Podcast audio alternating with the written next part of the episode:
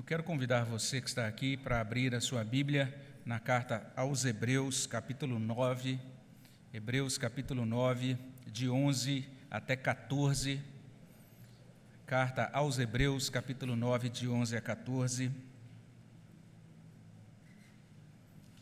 Aí na sua casa também você pode abrir a sua Bíblia nesta passagem, Hebreus 9, de 11 até 14.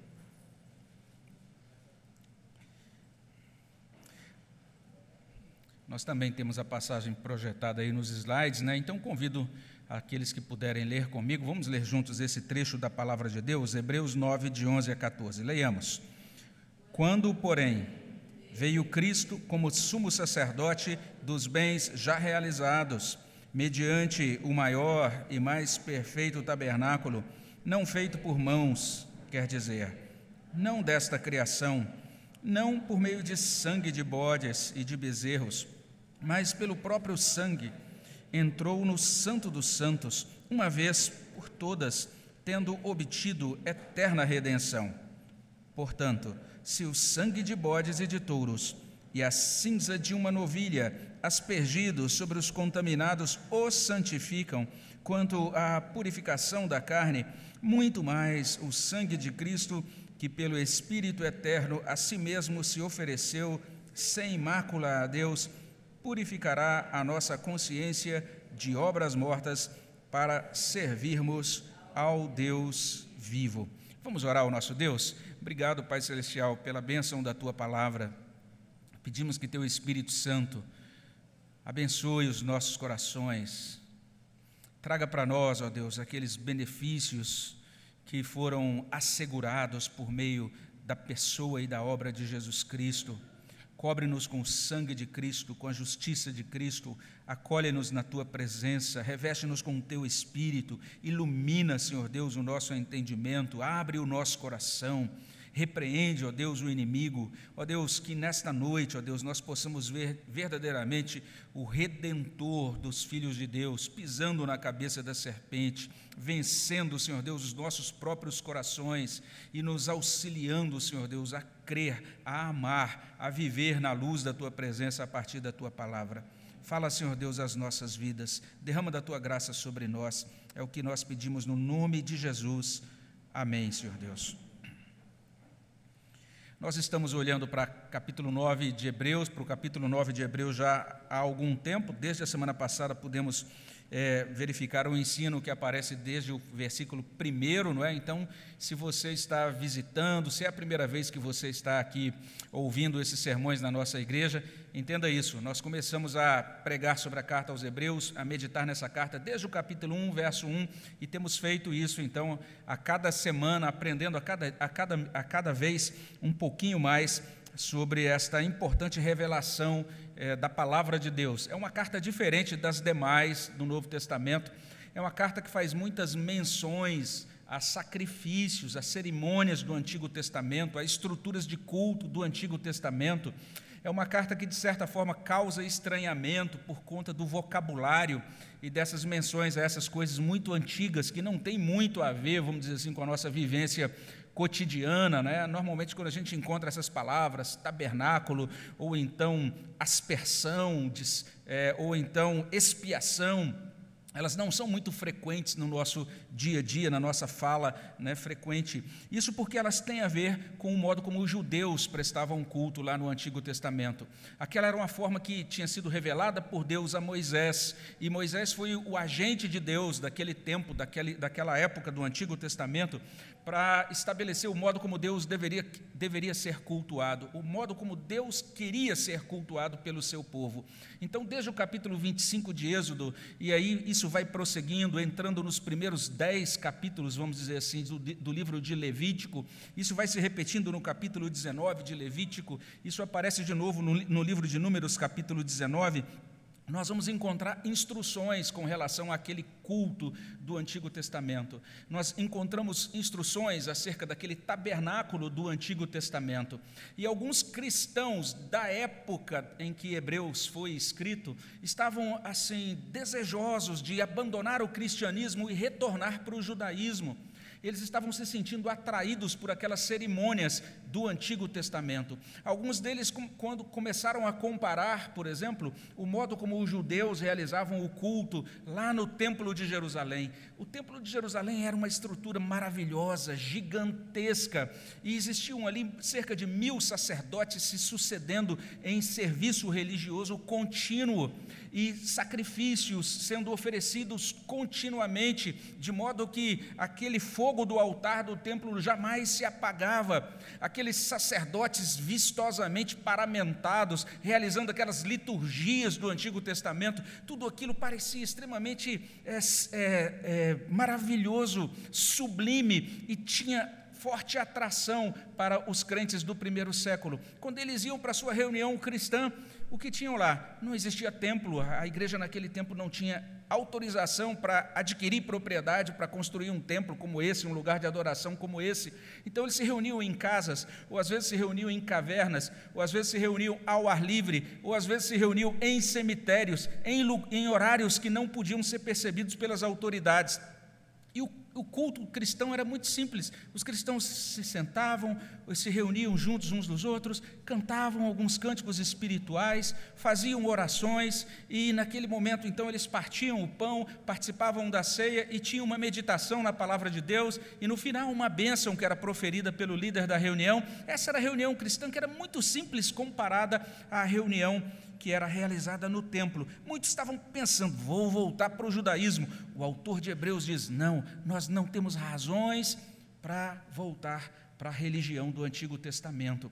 E ele começa nesse capítulo 9 a mostrar as diferenças entre o santuário do Antigo Testamento e o santuário do Novo Testamento, o santuário da antiga aliança comparado ao santuário da nova aliança até o capítulo 9, de 1 a 10, nós vimos a descrição do santuário da antiga aliança. Meditamos até semana passada no tabernáculo. Tivemos até a oportunidade de apresentar um pequeno vídeo aqui mostrando provavelmente como era o tabernáculo do Antigo Testamento.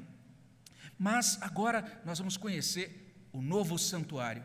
A partir do verso 11 desse capítulo 9, o autor de Hebreus vai dizer: agora vamos comparar aquele santuário terreno com o santuário eterno, o santuário celestial. Vamos comparar aquilo que os sacerdotes faziam no Antigo Testamento com aquilo que Cristo realiza nesse santuário celestial. Então, esse, esse é o ensino que está sendo abordado, que está sendo trabalhado pelo autor de Hebreus.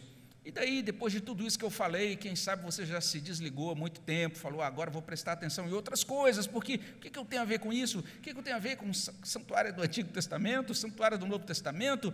Vim para esse culto, queria que o pastor falasse sobre Deus me abençoando, ou Deus me ajudando, ou Deus me amparando, estou com tantos problemas no meu coração. O que é que tem a ver a minha vida com essas coisas que são trazidas pelo autor da carta aos Hebreus? O autor da carta aos Hebreus está falando de algo que tem tudo a ver com a sua vida e com a minha vida. É, e o tema, o tema que ele aborda aqui é como é que nós podemos ter acesso a Deus? Como é que nós podemos ter comunhão com Deus vivo? Como é que você pode sair daqui nessa noite sabendo o seguinte: eu tenho comunhão com o Deus vivo, eu caminho com Deus nesse mundo, eu sou aceito por Deus nesse mundo, e eu sou útil a Deus nesse mundo. Então, como é que nós podemos responder essas questões? A carta aos Hebreus está respondendo essas questões. E tudo isso que a gente vê aqui, com essa camada de dificuldade, né, tratando desse, desses termos que parecem antigos, tudo isso é muito útil e é muito prático para a nossa vida. Veja só, se você então olha para esse texto de Hebreus, assim com cuidado, você vai perceber que esse texto de Hebreus está dizendo algo muito interessante sobre o amor de Deus. A carta aos Hebreus está nos ajudando a entender o seguinte: o amor de Deus é real. Essa é uma das coisas que nós vamos ver aqui nessa noite. Mas a carta aos Hebreus diz algo mais também: o pecado é real.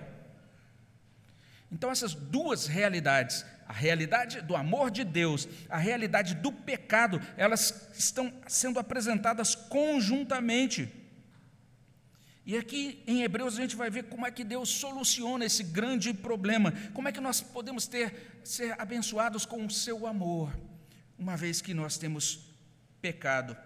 Olha Isaías 59, por exemplo, lá diz assim: Eis que a mão do Senhor não está encolhida para que não possa salvar, nem surdo o seu ouvido para não poder ouvir, mas as vossas iniquidades fazem separação entre vós e o vosso Deus, os vossos pecados encobrem o seu rosto de vós para que não vos ouça.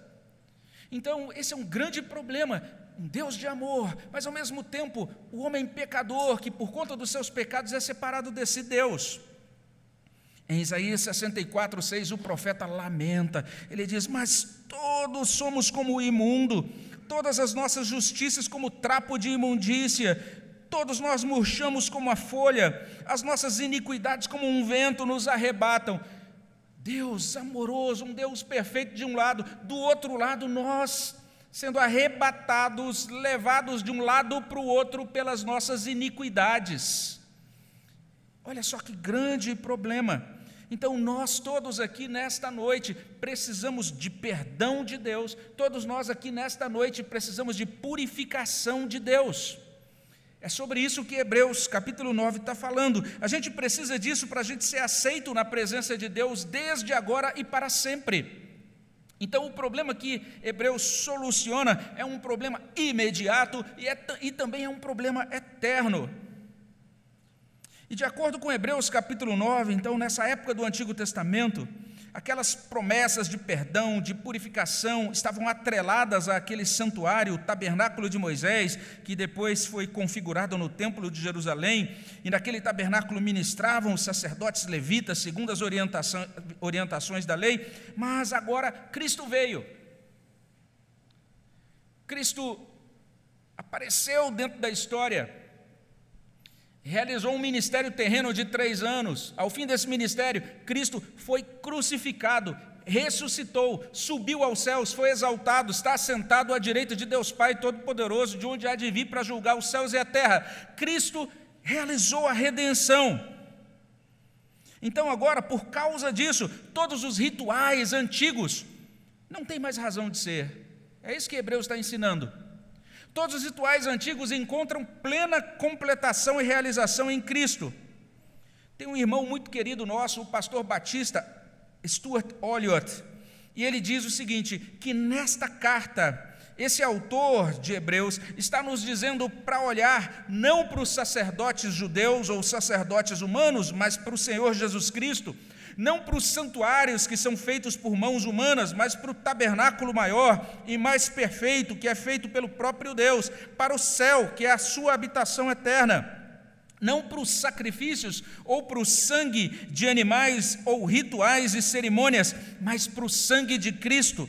Não para uma purificação cerimonial anual, mas para essa eterna redenção que o Senhor Jesus Cristo obteve. Então, essa é a ênfase de Hebreus aqui, e é sobre isso que ele vai falar nesses versos 11 a 14.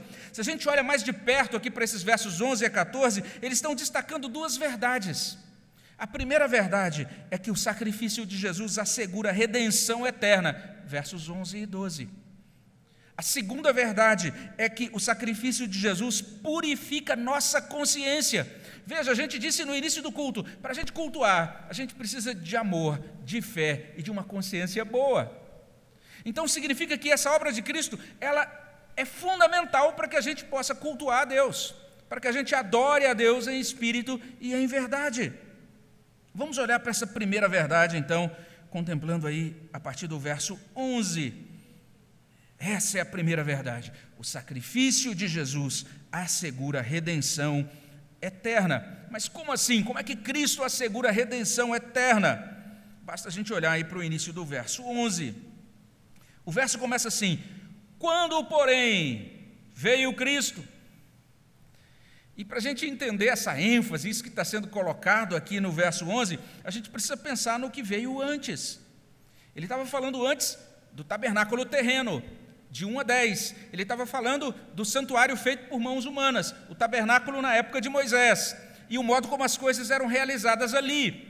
Ele cita, inclusive, descreve até o mobiliário, vocês se lembram disso? Ele vai falar da, do candelabro, vai falar da mesa dos pães, vai falar do altar de incenso, vai falar da arca da aliança. Ele está falando de tudo aquilo que era, que era realizado no Antigo Testamento, e de repente ele diz assim: quando, porém, veio Cristo Ou seja, era assim até um determinado tempo, era assim até a época da antiga aliança, mas quando, porém, Cristo veio, ou seja, quando veio o Senhor, então nós estamos diante de uma vinda dramática de Cristo.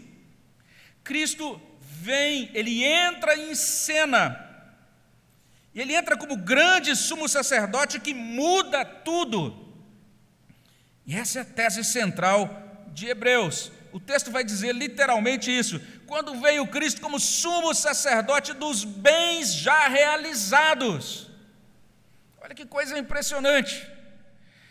Tudo aquilo que está ligado ao tabernáculo, ali eram bens apontados, sinalizados.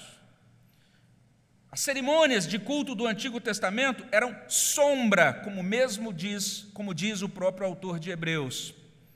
Eles apontavam, eles diziam assim: a redenção vai se realizar, o Messias virá, a salvação será completada, Deus vai enviar o seu Salvador, Deus vai enviar o seu Redentor.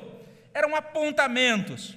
Então, quando as pessoas chegavam para prestar culto ali no Antigo Testamento e levavam o seu animal para ser sacrificado, eles estavam dizendo assim: Eu creio que o perdão do meu pecado vai ser baseado no sangue de um substituto, de um inocente que vai morrer no meu lugar.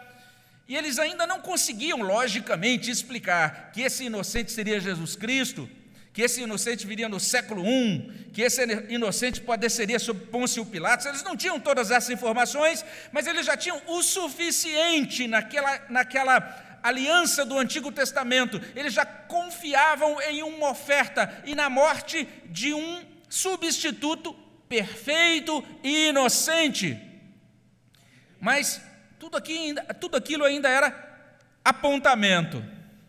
Então a gente de vez em quando usa isso lá na nossa classe de novos membros, não é? Imagine que você esteja aí numa viagem de carro e aí naquele determinado horário vem aquela fome, né?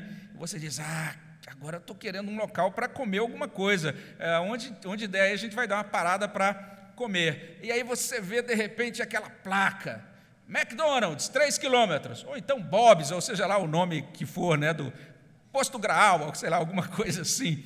E você vê aquela placa, Aí veja só, você para o carro e come a placa. Que doideira, ninguém faz isso. Na verdade, você vai entender, falta três quilômetros. Aí você anda mais três quilômetros e para. E aí você vai encontrar o local onde vai se alimentar. Os cultos do Antigo Testamento eram uma placa. Estavam só dizendo: olha Cristo lá, Cristo à frente, Cristo chegando, o Messias vai realizar a redenção aqueles cristãos da época de Hebreus estavam querendo voltar, pensando que podiam se alimentar com a placa, se alimentar com aquilo que era apenas sinalização. Mas olha só o que diz o texto de Hebreus: Cristo é o sumo sacerdote, e veja só o que o texto diz: dos bens já realizados. Aquilo que era esperado no Antigo Testamento já foi realizado nele. A redenção anunciada lá atrás aos pais pelos profetas, como diz Hebreus capítulo 1, versos 1 e 2. Aquela redenção foi realizada. A última palavra de Cristo na cruz foi: está consumado. Cristo consumou a redenção. É isso que Hebreus está querendo dizer para a gente. Ele está dizendo: Cristo realizou aquilo que era esperado, tudo foi completado, foi realizado nele.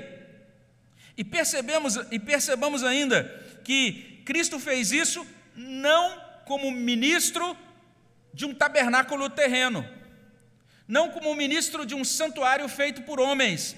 O texto diz assim: olha, olha só verso 11: Veio Cristo como sumo sacerdote dos bens já realizados mediante o maior e mais perfeito tabernáculo não feito por mãos, quer dizer, não desta criação.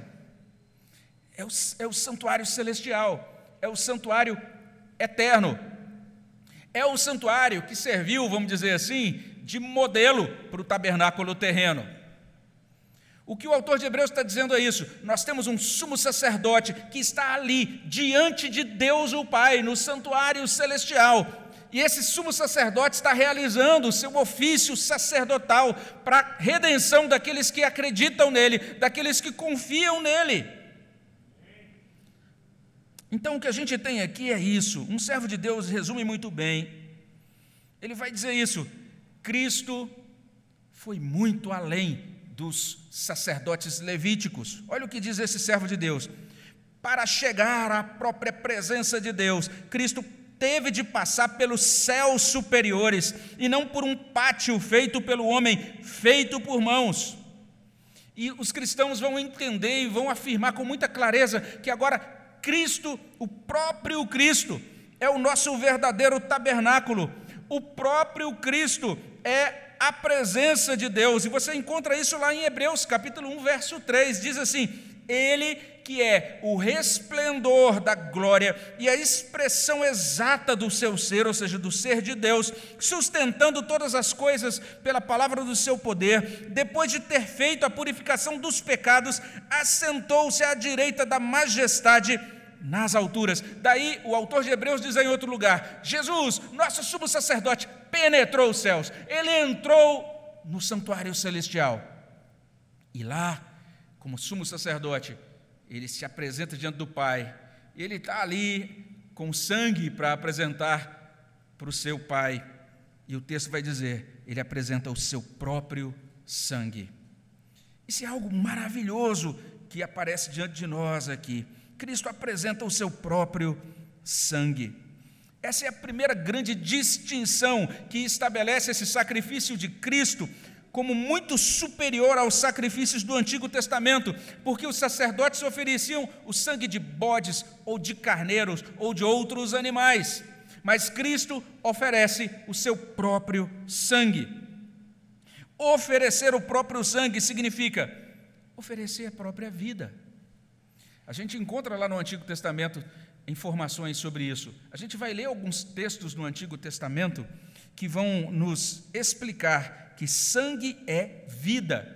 Levítico capítulo 17, versículo 11: Porque a vida da carne está no sangue, eu vou-lo tenho dado sobre o altar, para fazer expiação pela vossa alma, porque é o sangue que fará expiação em virtude da vida.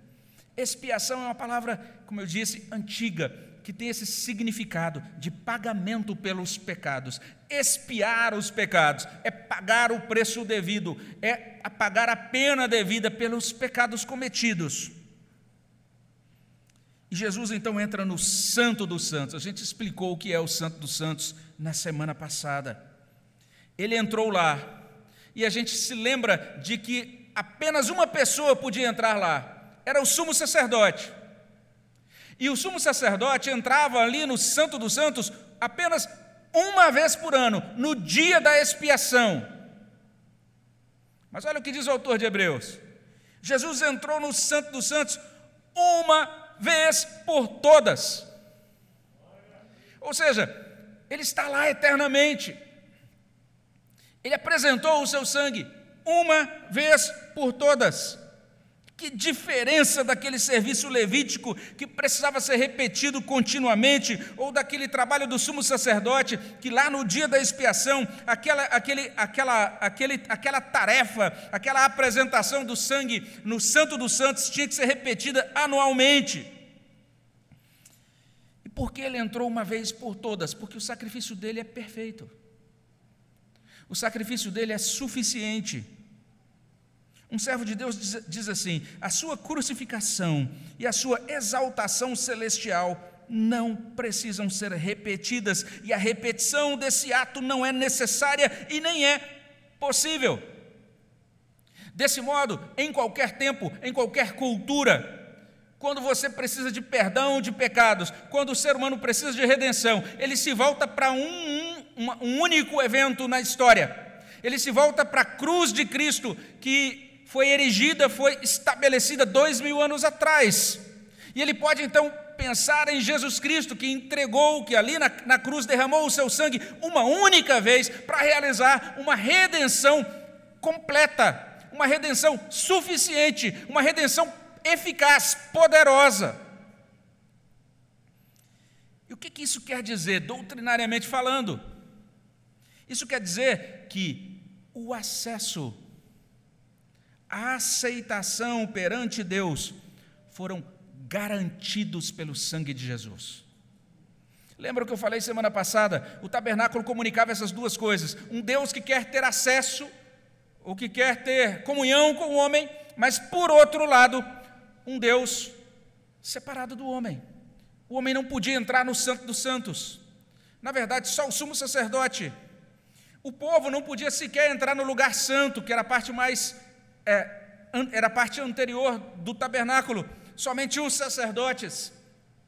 Então, o tabernáculo comunicava não apenas interesse de Deus em comungar com o homem, mas comunicava também a separação entre Deus e o homem. O homem era proibido de adentrar na presença de Deus na religião do tabernáculo, mas agora, Cristo, pelo seu sangue, ele garante acesso, aceitação.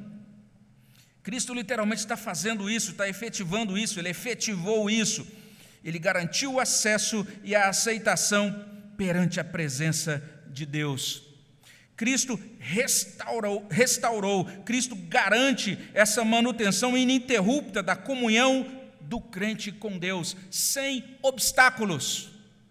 É isso que Cristo realizou com o seu sangue. Mas o verso 12 diz ainda uma outra coisa muito importante. Ele diz: tendo obtido eterna redenção. Então, essa é a segunda grande distinção dessa obra de Cristo, quando comparada com a dos sacrifícios e sacerdotes do Antigo Testamento. Não apenas Cristo oferece o seu próprio sangue, mas ele obtém uma redenção que é eterna.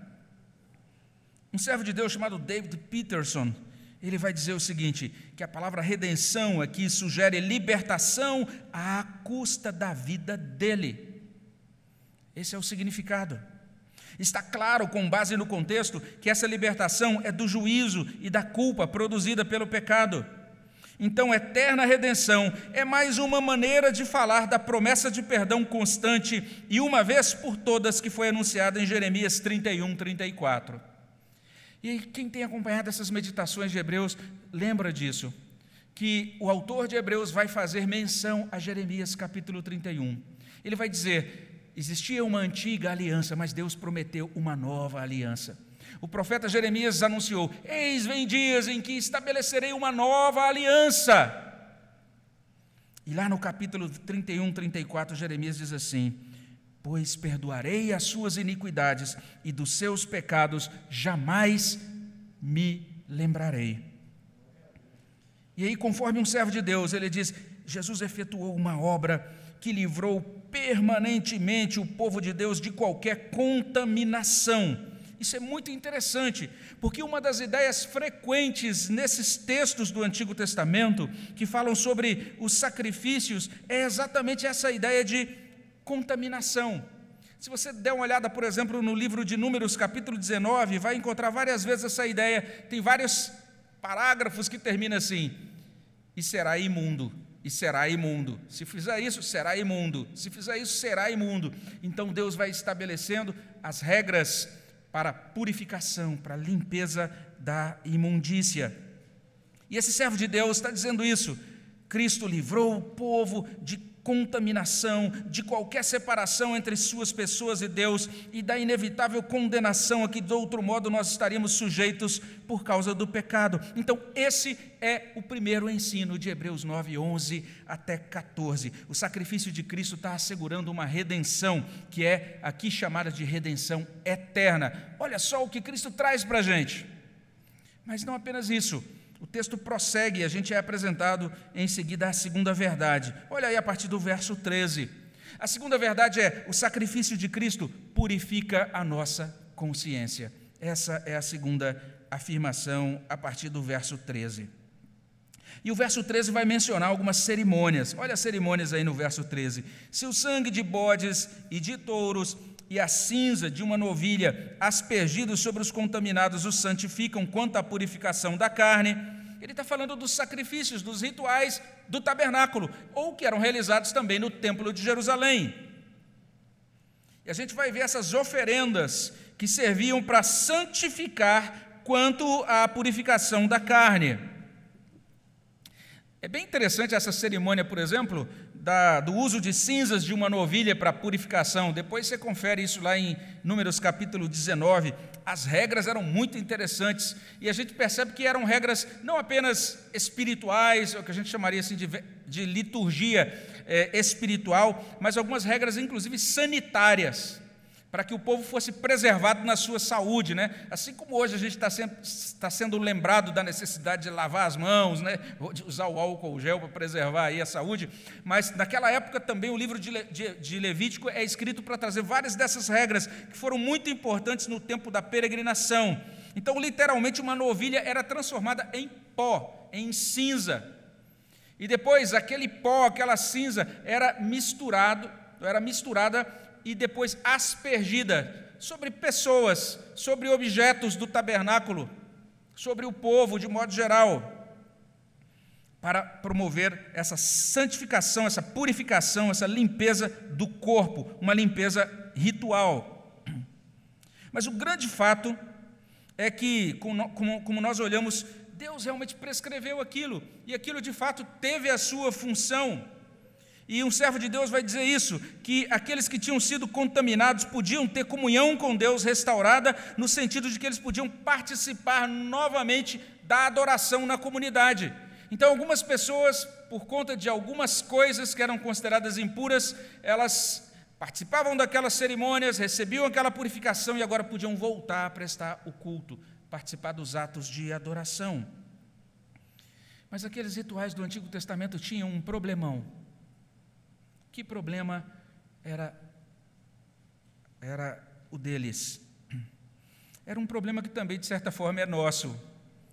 Porque, deixa eu dizer para você, pode acontecer de você estar aqui agora e você sair dessa reunião do jeito que entrou, ou talvez pior do que entrou, no sentido de que você ouve a palavra e agora está mais próximo das coisas da religião e você continua impuro do mesmo jeito. Isso acontecia na época do Antigo Testamento.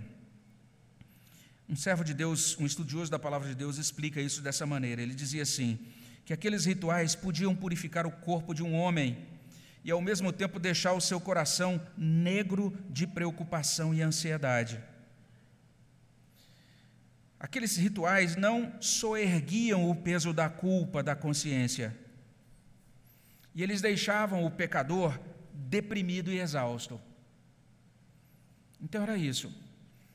As pessoas participavam dos rituais, mas continuavam lá dentro, quando colocavam a cabeça no travesseiro. Ah, mas ainda não estou certinho aqui dentro, não. Tem determinada coisa que está entristecendo, entristecendo a Deus e me deixando também abatido. E é nesses termos que a gente tem o verso 14.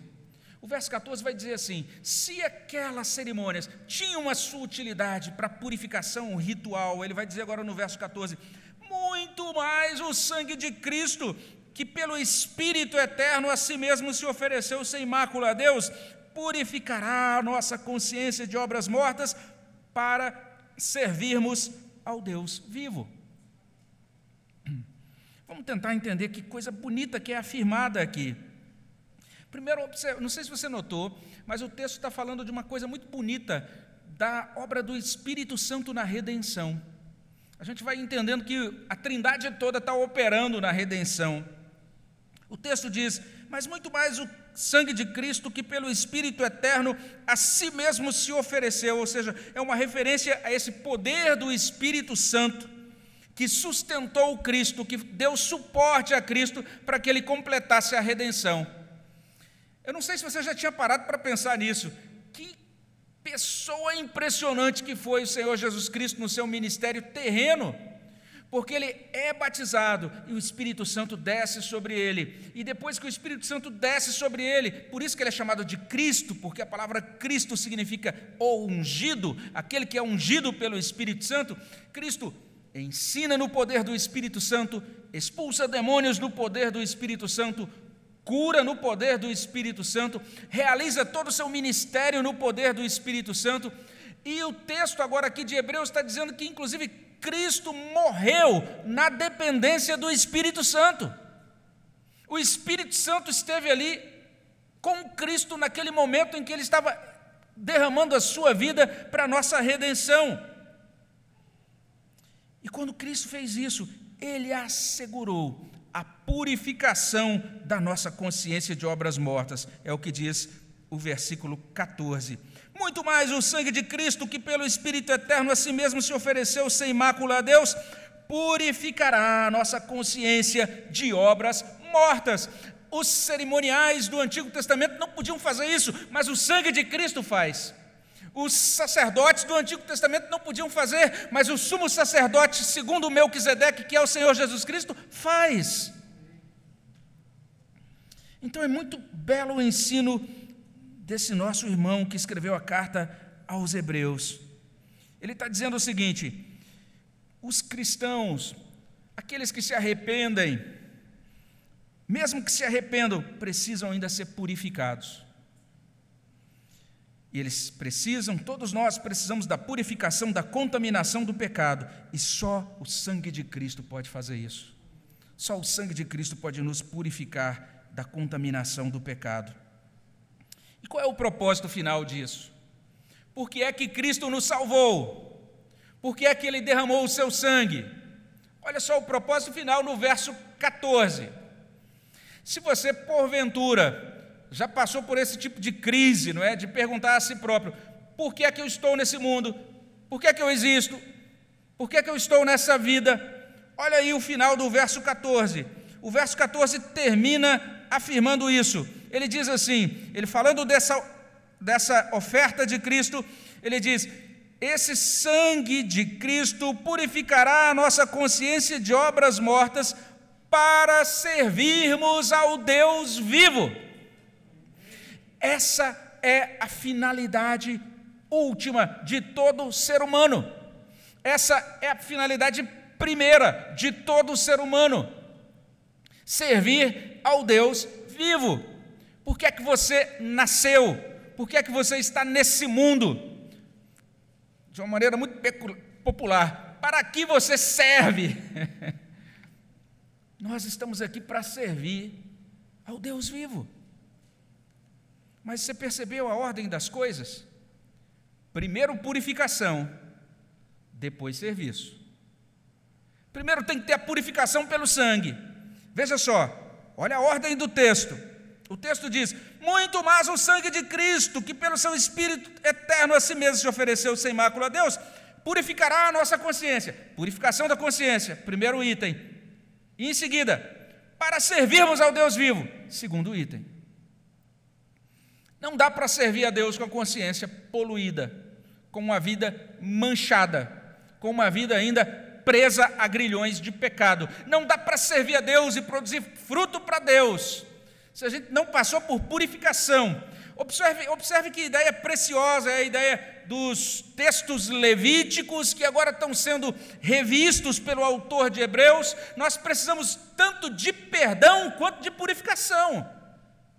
Perdão é importante, mas tem gente que acha, ah, perdão, que bom que é o perdão, e acham que podem simplesmente ir pedindo perdão e continuar fazendo as mesmas, os mesmos pecados.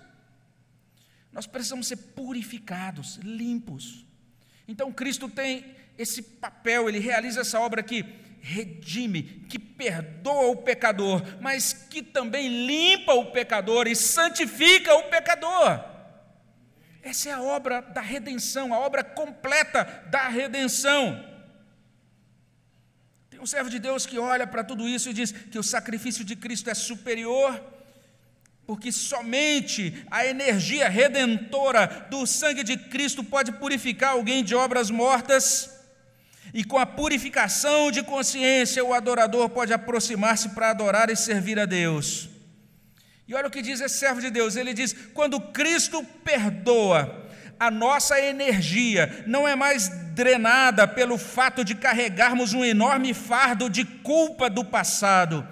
Com o perdão acontece uma renovação e um novo jorro de energia que se origina da nossa proximidade de Deus. Agora a gente está junto com o nosso Senhor no Santo dos Santos. A proximidade com o Senhor, ou a proximidade do Senhor, provê alegria e força. O profeta Isaías afirmou sobre isso, ele diz que os jovens se cansam, se fatigam, mas aqueles que esperam no Senhor renovarão as suas forças.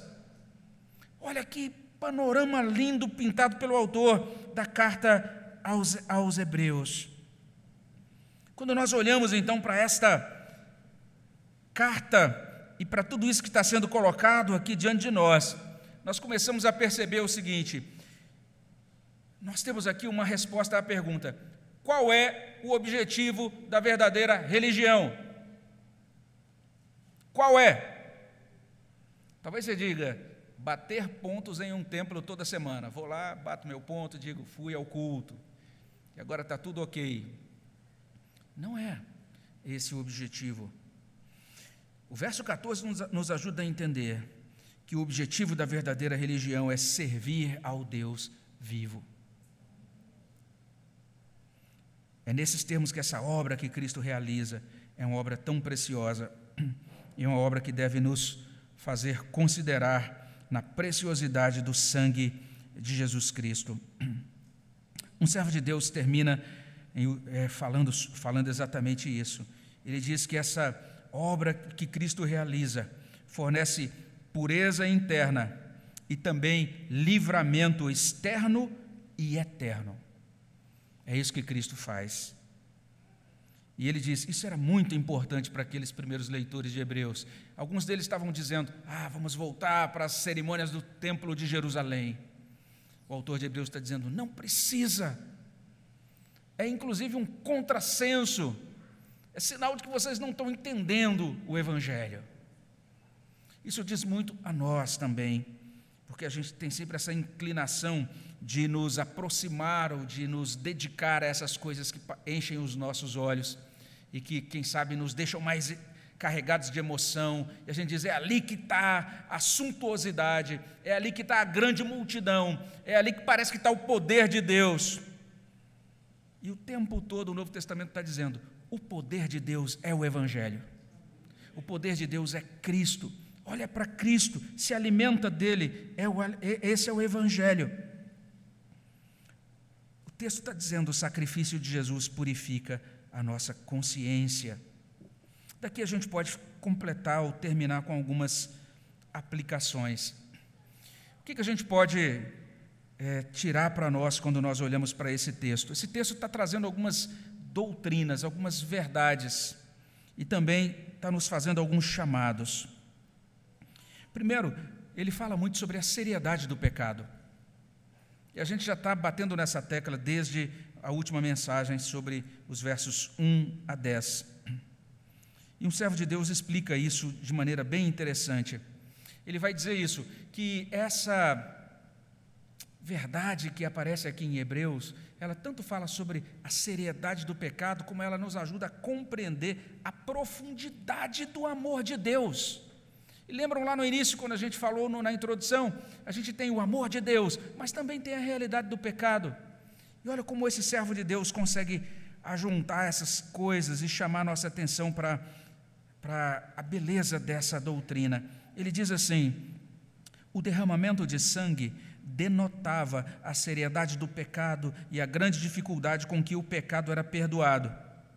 Mas olha o que esse, esse, esse autor diz. Ele vai, ele, quando eu li isso, eu, eu, confesso que eu nunca tinha pensado por esse ângulo. Mas olha o que ele diz, o, o que ele diz aqui. Não era a ira de Deus que era diminuída com a oferta do sangue. A gente imagina, muitos pensam assim, não é?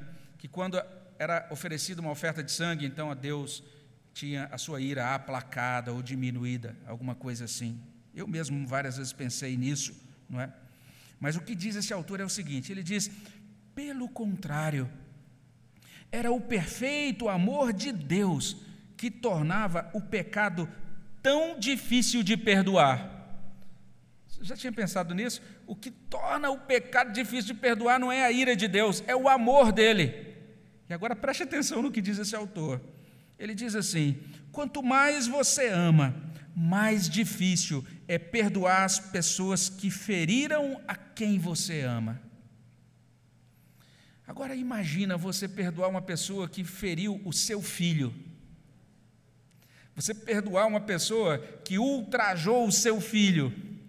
Você perdoar uma pessoa que maltratou publicamente o seu filho, o maltratou fisicamente, o maltratou psicologicamente, porque Cristo foi torturado também na sua mente. Imagine você perdoar a quem pregou o seu filho em uma cruz, ou que matou o seu filho de forma cruel. Então é nesses termos que esse autor está dizendo isso. Ele diz assim: um perdão fácil não é perdão, pois não considera a seriedade do pecado que causa sofrimento aos outros. Para Deus perdoar, ele precisa não apenas amar, como também manter a sua integridade moral. Ele, o próprio Deus, precisa ser traspassado pelas nossas transgressões. Ele precisa sentir profundamente o sofrer isso Deus fez no sacrifício superior que ofereceu por nossos pecados na pessoa do seu Filho unigênito. Trocando em miúdos, é simplesmente essa a ideia. No Antigo Testamento existiu uma promessa de vida e de perdão baseada na dor e na morte de animais. Mas na nova aliança existe o perdão assegurado, baseado na dor e na morte de Deus o Filho. Olha que coisa bela, olha que amor profundo, olha que amor capaz de dar o mais precioso para a nossa redenção. Não é sem razão que um poeta que escreve aí para o nosso inário, que compõe um hino para o nosso inário, ele diz: Oh, que precioso sangue o Senhor verteu quando para resgatar-nos padeceu em outro lugar, em outro hino, o mesmo autor, que ele compõe os dois hinos, ele vai dizer o seguinte: O sangue de Jesus me lavou, me lavou, alegre cantarei, louvores ao meu Rei, ao meu Senhor Jesus que me salvou. O sangue precioso confirma o amor de Deus que é, chega a esse ponto de se entregar para a nossa redenção. Além disso, nós temos nessa, nesse texto, quando pensamos na doutrina que ele comunica para a gente, aplicada para o nosso coração, um grande chamado à comunhão. Olha o que o texto está dizendo para a gente. A comunhão agora é possível. Cristo entrou no Santo dos Santos, apresentou o seu sangue. Agora nós temos acesso ao santuário. E não um santuário feito por mãos humanas, mas ao santuário celestial. Lutero explicou essa doutrina e ele chamou isso de doutrina do sacerdócio de todos os santos. Agora, nós não precisamos de um padre ou de um sacerdote, de um mediador humano para nos ligar a Deus. Agora, nós temos Jesus Cristo, o nosso único mediador, e por meio de Cristo nós entramos no Santo dos Santos. Mas e daí? Se por meio de Cristo nós entramos no Santo dos Santos, quantas vezes você entrou no Santo dos Santos essa semana? Quantas horas você dedicou para orar essa semana? Quantas vezes você desfrutou, fez um bom uso desse privilégio essa semana. Era impossível na época do Antigo Testamento, é possível agora, mas nós fazemos tão pouco uso desse privilégio de entrar na intimidade do Deus vivo. Que chamado à comunhão! Hebreus está dizendo: olha a porta que se abriu, olha o véu agora pelo sangue do Cordeiro, o véu agora foi dissipado, nós temos acesso. O que você faz com esse acesso? Que proveito você tem desse acesso? De que forma nessa semana que passou você foi beneficiado por esse acesso? Quantas vezes você acessou tantas coisas na sua vida presencial, digital, mas a pergunta é: quantas vezes você acessou o Santo dos Santos por meio de Cristo essa semana? Nós temos um privilégio, nós não podemos ser negligentes com esse privilégio. Nós temos o acesso à pessoa mais importante do universo. A gente pode entrar em comunhão viva com Deus vivo todos os dias. Que chamado à comunhão nós temos aqui, esse privilégio de acesso. Mas nós temos aqui também um grande uma grande diretriz para o serviço. Porque o texto está dizendo isso. Sabe por que Cristo derramou o sangue? Para servirmos ao Deus vivo. E um servo de Deus que eu, já, que eu já citei agora há pouco, ele diz assim: quando Cristo perdoa, agora nós podemos de fato nos dedicar ao serviço do Senhor. Mas isso não pode ser feito de qualquer maneira, porque assim como Cristo se ofereceu ao Pai por meio dessa dependência do Espírito, como diz aqui, Cristo, pelo Espírito eterno, a si mesmo se ofereceu nós precisamos servir a Deus na dependência do Espírito Santo. Então nós devemos pedir a Deus: enche-me com o teu Espírito, ajuda-me a servi-lo, Senhor, revestido pelo teu Espírito. Me faz instrumento do teu testemunho e do teu amor por meio do Espírito.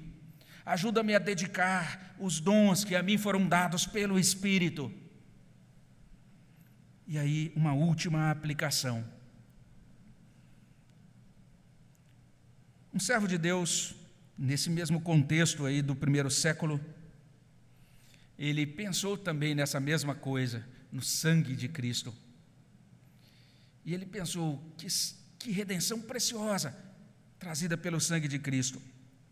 E daí ele escreveu assim: você pode conferir isso em 1 Pedro 1, 17 a 20. Ele diz: Ora, se invocais como Pai aquele que, sem acepção de pessoas, julga segundo as obras de cada um,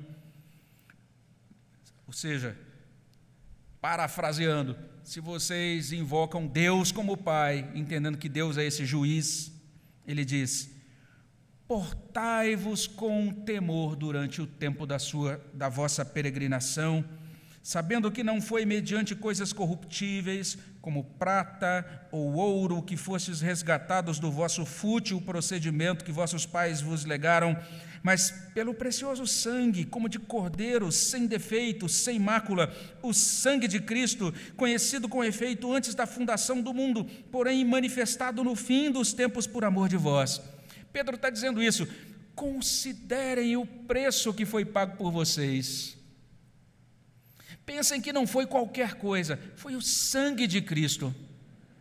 Entendam que isso fez parte de um plano eterno. Esse sangue já tinha sido estabelecido para ser derramado antes dos tempos eternos. E Deus pagou esse preço muito precioso por vocês. Sendo assim, portai-vos com temor durante a vossa peregrinação. Enquanto estiverem andando nessa terra, temam a esse Deus.